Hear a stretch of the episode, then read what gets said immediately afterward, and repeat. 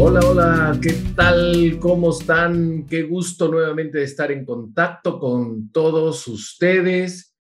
Para aquellos que todavía no, no, me conocen, que ya esta es la segunda temporada y en esta segunda temporada ya tenemos siete episodios. Así que si igual no me conoces, mi nombre es Fernando Gil Sanguinetti. Bienvenidos todos a mi podcast Trascendiendo con Fer. Espero que hayan tenido una semana excelente y estén listos para continuar aprendiendo y reflexionando.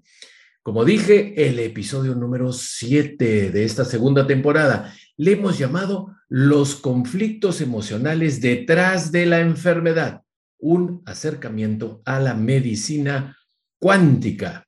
Les comenté que cada viernes estaría presentando una o más enfermedades su relación con los conflictos emocionales con la finalidad de tomar conciencia, sanar, reparar, trascender la enfermedad.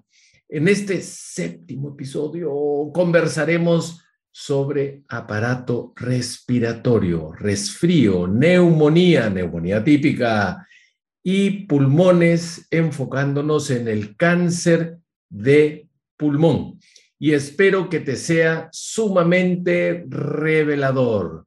Así es que démosle pase a este séptimo episodio.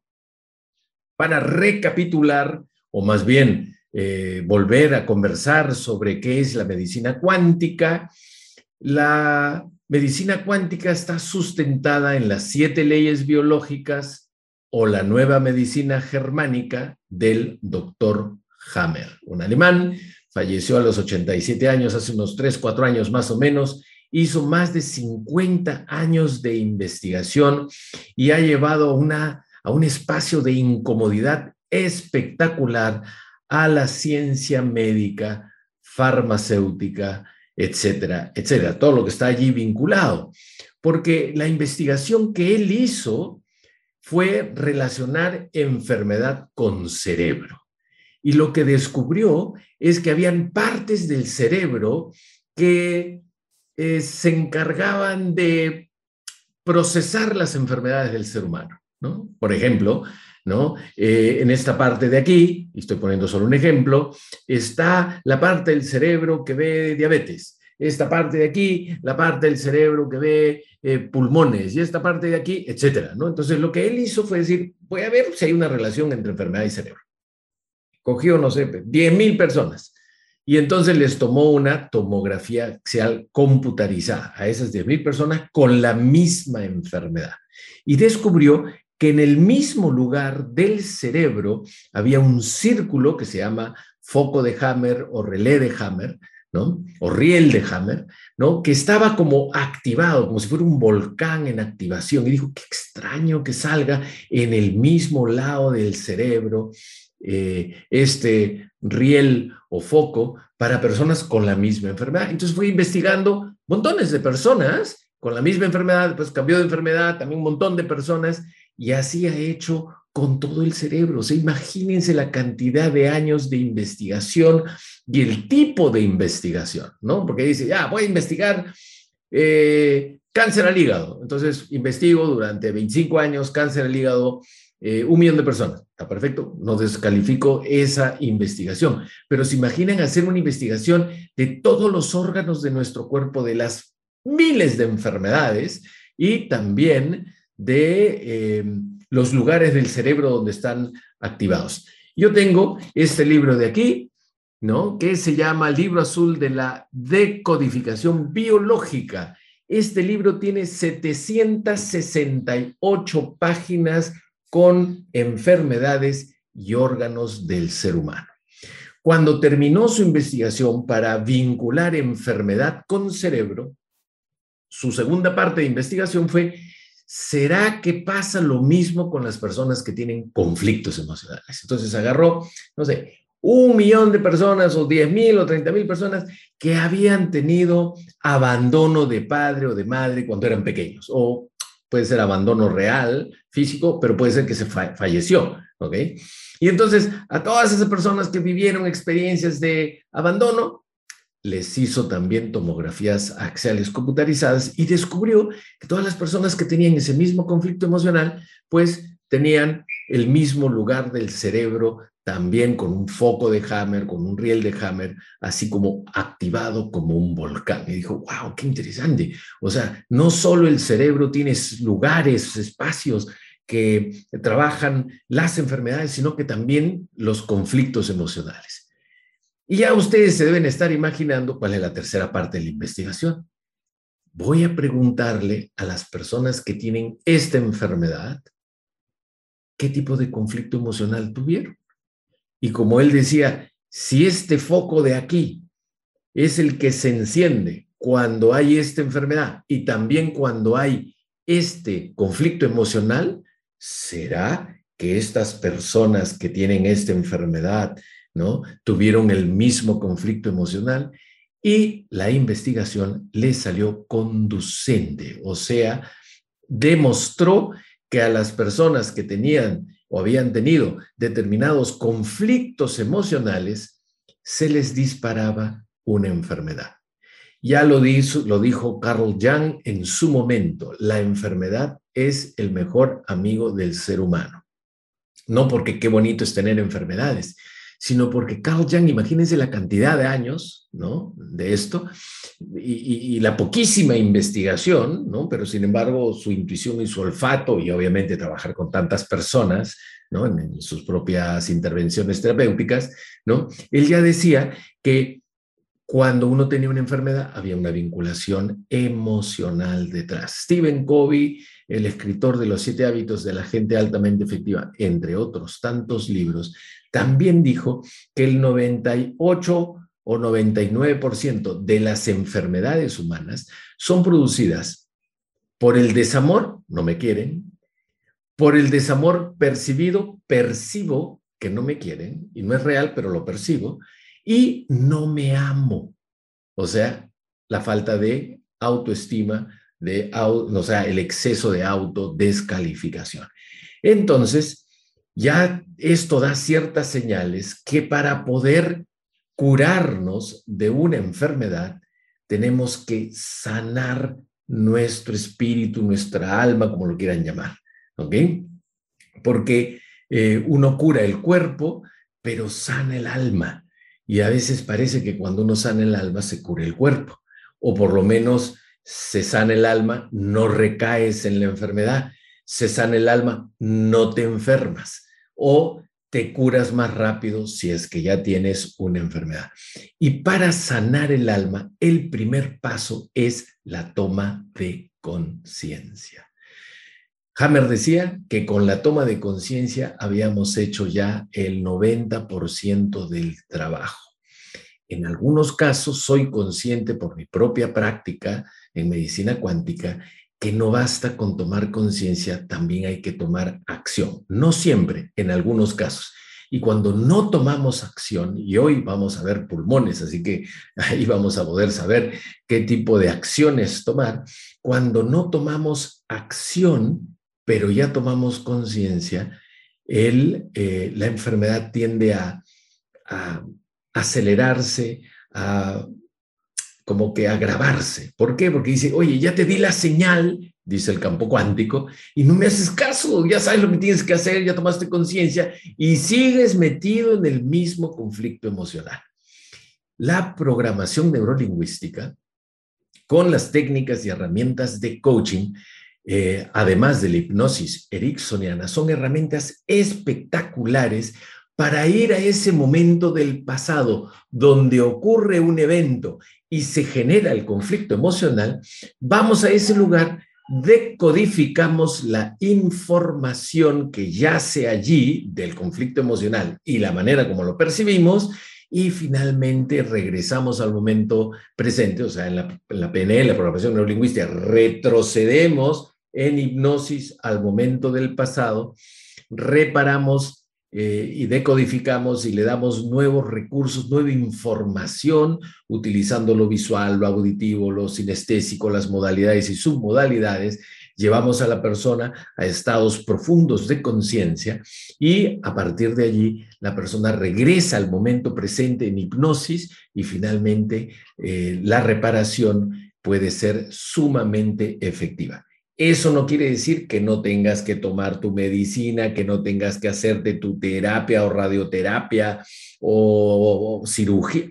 No estamos diciendo absolutamente nada de eso, estamos diciendo cómo acompañamos a la medicina convencional con una parte importante de nuestro ser que tiene que ver con la gestión de las emociones, de nuestro pasado, de nuestras creencias, que muchas de ellas son limitantes, con la finalidad de acelerar la recuperación, no tener recaídas y aquellos que somos proactivos, reparar antes de que llegue la enfermedad. Y esa es la propuesta de la medicina cuántica creada, originada por eh, eh, Hammer, alemán, una sola M, para aquellos que quieran investigar.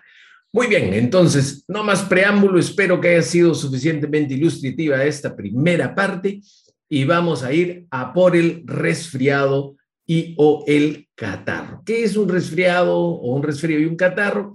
Pues una infección viral de las vías respiratorias superiores con inflamación aguda de las mucosas nasales. Ya sabemos qué nos pasa, comezón o picazón nasofaringeo, asociado a estornudos, hipersecreción nasal, obstrucción nasal, dígame si no es cierto, a veces cefaleas, astenia. Habitualmente los resfríos no vienen con fiebre. ¿Cuál es el conflicto emocional? Y voy a poner por ahí, si me acuerdo, un par de ejemplos.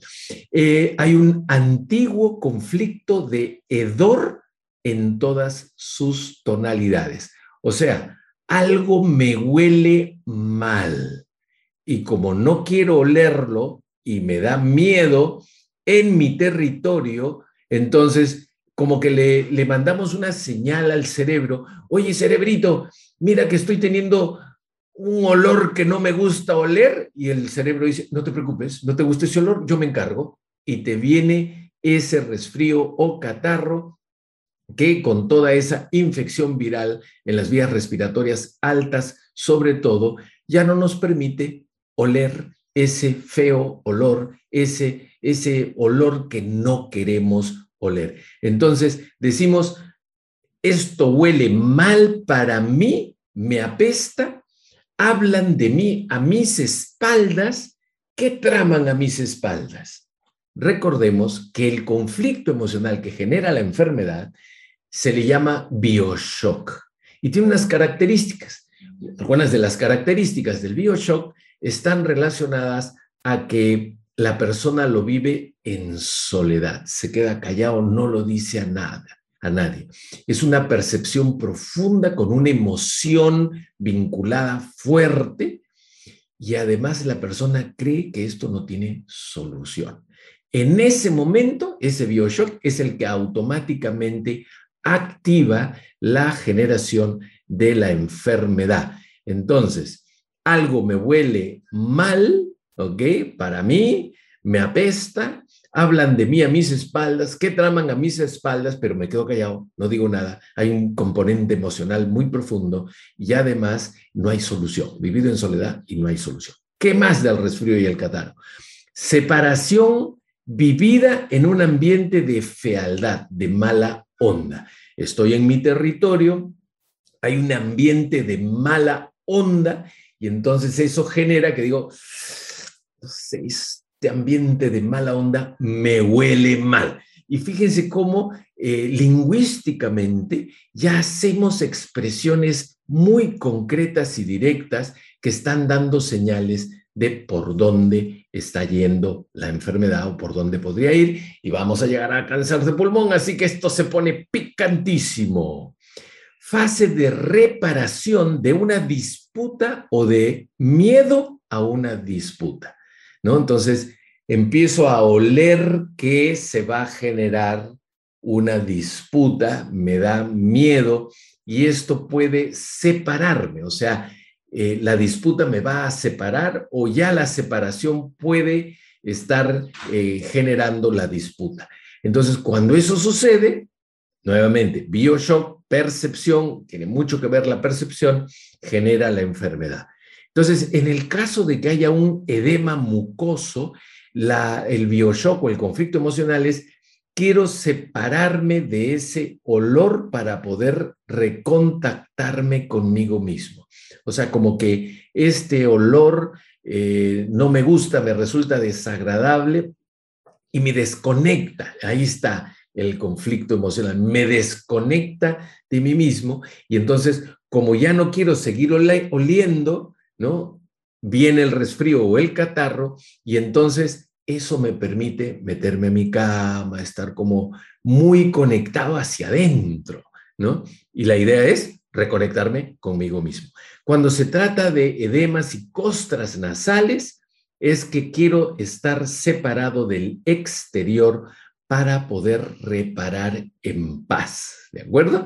Entonces, a veces, imagínate, estás descansando, diez y media, once de la noche, suena el teléfono celular o fijo, contestas y te dan una mala noticia. Esa mala noticia te cayó como un baldazo de agua fría. Y si te tiran un baldazo de agua fría, pues te resfrías, ¿de acuerdo? Entonces, las expresiones, la noticia que me acaban de dar me ha caído como un baldazo de agua fría. Al día siguiente la persona dice, te ha caído un baldazo de agua fría, dice el cerebro, ¿no? Dice, no te preocupes, yo me encargo. Y boom, le da a uno el resfriado. Entonces, eh, también el conflicto es conflicto respecto a algo que apesta, conflicto humano en general ligado al territorio como el miedo a una disputa. ¿De acuerdo? Algo me huele mal, o sea, es un presentimiento, pero decimos algo me huele mal y eso hace que vías respiratorias altas se vean afectadas. Pasemos a la neumonía. Uy, Infección, neumonía, infección de los pulmones causado por una bacteria o un virus. La más habitual es provocada por el neumococo. ¿Qué siente la persona? Siente escalofríos, fiebre, fuertes dolores en el pecho, sobre todo del lado afectado, tos seca en un principio para luego volverse expectorante, transpiración abundante, posible cianosis de los labios y de las uñas, aceleración de la respiración y del pulso. Neumonía. Conflicto. Miedo en el territorio, miedo a la invasión. ¿Ok? Y entonces ¿Qué ocurre en el coronavirus? Yo no tengo coronavirus, pero veo las noticias, escucho las noticias y me entero que cada vez está más cerca de mi territorio, ¿ok? Miedo en el territorio, miedo a la invasión del virus en mi territorio. Entonces la pregunta es, ¿es el virus o es el miedo? Tenemos todos el virus ya en el ambiente y es parte nuestra pero se activa con qué? Con el miedo. Y entonces fíjense eh, lo peligroso de las noticias, de las muertes y estar enganchadazo con todo este asunto, nos genera más miedo. Y si nos enteramos que el vecino este, está con coronavirus o con lo que sea, con neumonía, automáticamente sentimos miedo en el territorio, miedo a la invasión, pero también puede ser miedo a un robo a la invasión de mi territorio que alguien me pueda robar.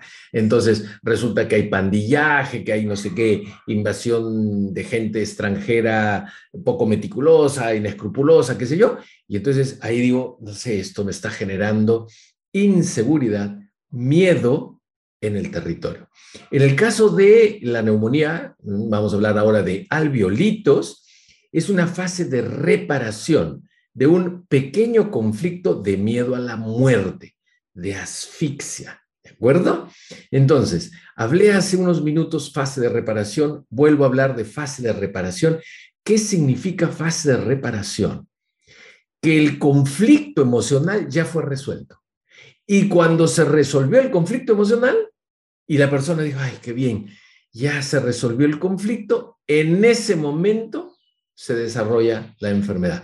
Con esto estoy diciendo que a veces la enfermedad da cuando se está en el conflicto y a veces la enfermedad viene cuando el conflicto se ha resuelto. Entonces, en este caso, para el caso de alveolitos, es fase de reparación, o sea, ya se resolvió el pequeño conflicto de miedo a la muerte o de asfixia y ahí es donde viene justamente la enfermedad. Me voy a detener aquí un ratito, aunque esto debería contar un poquito más adelante. Una persona, un cliente mío, que soñaba con que lo enterraban vivo y se asfixiaba. Estuvo en una situación específica de su vida en la que eh, quiso hacer actividad política y su familia política lo empezó a decir, no te metas, no sirves para eso, encima perdió y la familia política más encima de él, etcétera, etcétera. ¿Ok? Y me decía, me sentía asfixiado por la familia. Pero además, su pareja, ¿no? Eh, construyeron una casa y en la casa construyeron habitaciones para los familiares políticos. ¿Y qué creen que sucedió? Venían los familiares políticos, luego y antes de la situación, ¿no? Este, esta de campaña política que realizó, y entonces el tío se sentía abrumadamente asfixiado por su familia. Imagínense que a esa persona además le toca una hembra alfa de pareja, ¿de acuerdo? O un marido controlador, ¿no? Y entonces, ¿qué dice? Dice, mi marido me asfixia mi pareja me asfixia. Y ahí está el lenguaje. Y entonces, ¿qué sucede? Como es miedo en el territorio, ¿ok? Genera, en este caso podemos hablar de una neumonía, pero perfectamente podría ser cáncer al pulmón y lo vamos a ver a continuación. Atentos, neumonía atípica, enfermedad producida por un tipo de coronavirus, cuyos síntomas son picos de fiebre alta, problemas respiratorios como la tos y fuertes dificultades para respirar. Hay evidencias de trombopenia, o sea, falta de plaquetas asociada a una falta de glóbulos blancos, leucopenia. ¿Cuál es el conflicto?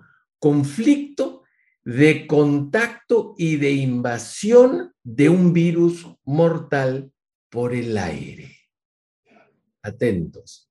¿Qué genera la neumonía atípica con trombosis que muchas veces suele llevar a la muerte? ¿Qué la genera? ¿El coronavirus o el conflicto de contacto y de invasión por el aire de un virus mortal? Nuevamente, todos aquellos que están escuchando las noticias y siguen los muertos y la situación y la falta de vacunas y todo esto, pues les genera más miedo, miedo de la invasión en el territorio por el aire de un virus mortal. También miedo o con directa desintegración del clan por falta de protección. Y entonces, ¿qué sucede en esta pandemia? Nos apartan los unos de los otros.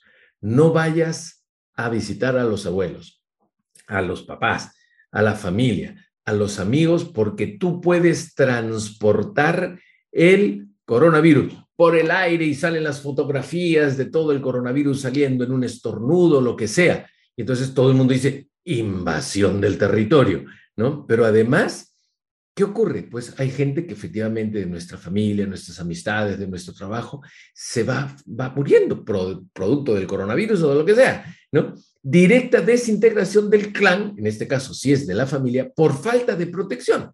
No hay vacunas, más muertos. Entonces la vacuna tiene, tiene ahora una sensación como, bueno, por lo menos ya estoy algo protegido. ¿De acuerdo? Entonces, ¿qué sucede? Pues sacan eh, la cepa 2, la delta, la quinta y la octava. Sigue habiendo miedo en el territorio, con falta de protección, con pérdida de familiares, separación del clan y todo esto se va mezclando en la generación de una pandemia que finalmente nos está costando trabajo de eh, controlar. Entonces la pregunta es, ¿es el coronavirus o es el miedo? ¿O los dos? ¿Qué está en mi poder? controlar el miedo, porque el coronavirus no lo puedo controlar, está allí, donde esté. Y lo más probable es que lo tengamos, pero lo activamos con el miedo. Vayamos a pulmones ahora ya para cerrar. Es el órgano de la respiración encargado del intercambio gaseoso del flujo sanguíneo, quitándole el gas carbónico y oxigenándolo. Fíjense que el pulmón derecho está formado por tres lóbulos, mientras que el izquierdo tiene dos lóbulos.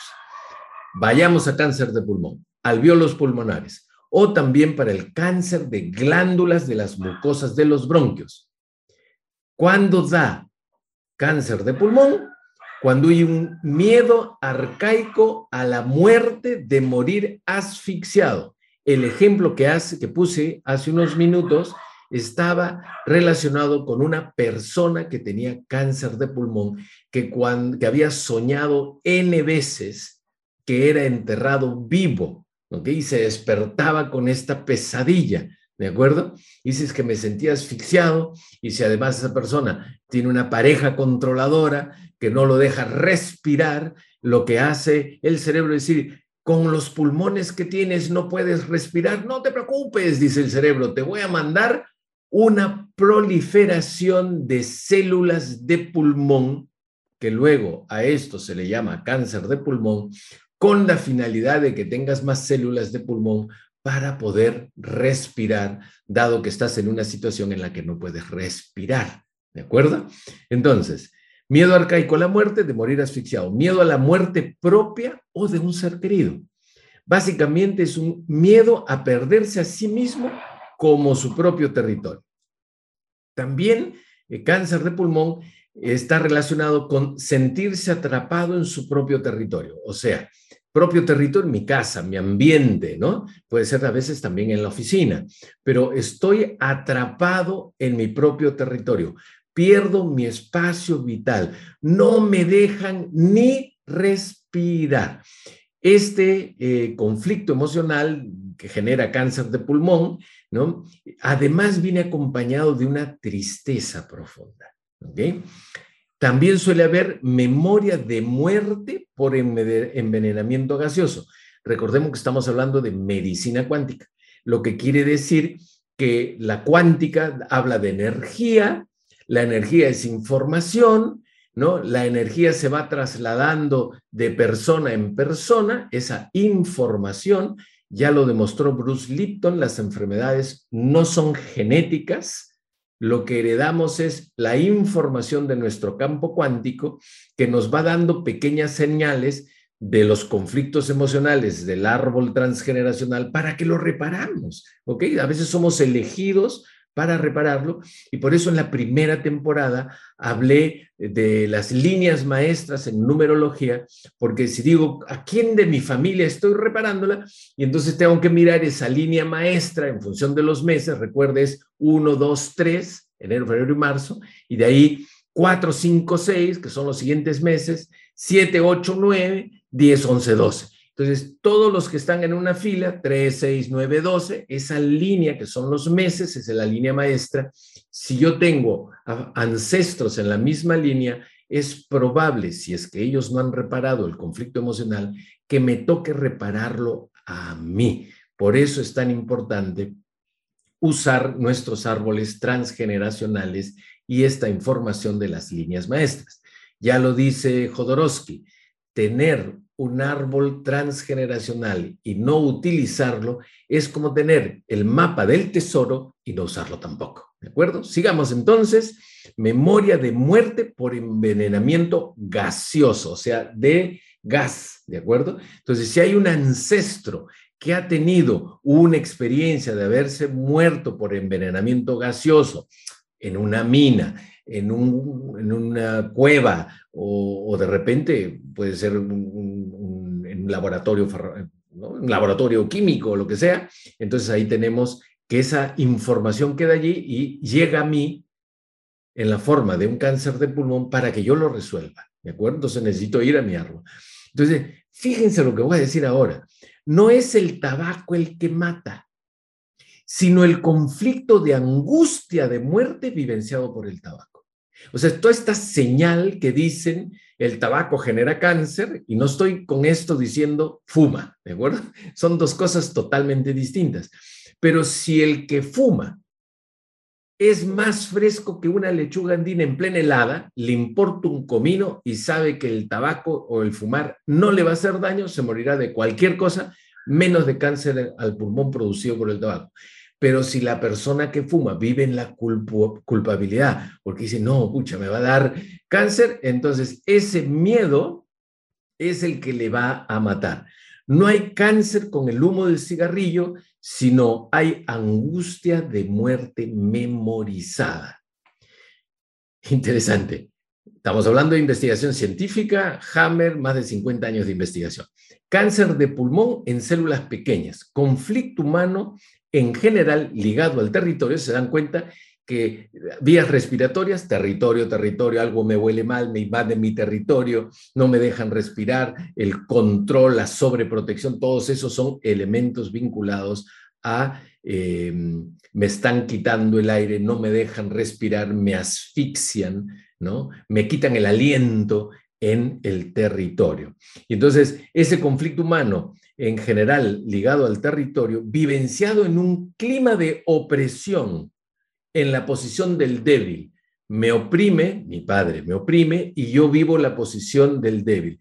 Mi pareja me oprime y yo vivo la posición del débil, del oprimido, del dominado frente al fuerte, asociado con una búsqueda de solución por algo que finalmente no es vital. Así que Aquí tenemos información valiosísima. Por eso, cuando a mí me preguntan sobre el coronavirus, digo, ¿sabes qué? Ni sé ni me interesa. Y tomo todas las precauciones habidas y por haber. No digo, no tomes precauciones. Digo, no te llenes de esta información del número de muertes, de la falta de, de camas UCI, de los equipos de respiración porque eso te genera miedo, te genera ansiedad y dices, va a entrar, porque además el coronavirus vía aire, va a entrar esto en mi territorio, me voy a enfermar y finalmente me voy a morir. Este miedo es un gatillador de la eh, enfermedad del coronavirus del COVID-19. Bueno, queridos amigos, este ha sido el programa del día de hoy. Espero que lo hayas disfrutado y te hayas dejado ahí medio con una reflexión interesante y que te haya sido de mucha ayuda. Recuerda, no creas absolutamente nada de lo que yo te diga. Es solo una posibilidad para tu toma conciencia y tu reflexión. Pon tus comentarios o dudas en el blog si quisieras que toque alguna enfermedad específica en nuestros próximos episodios, no dudes en hacérmelo saber por nuestras redes sociales.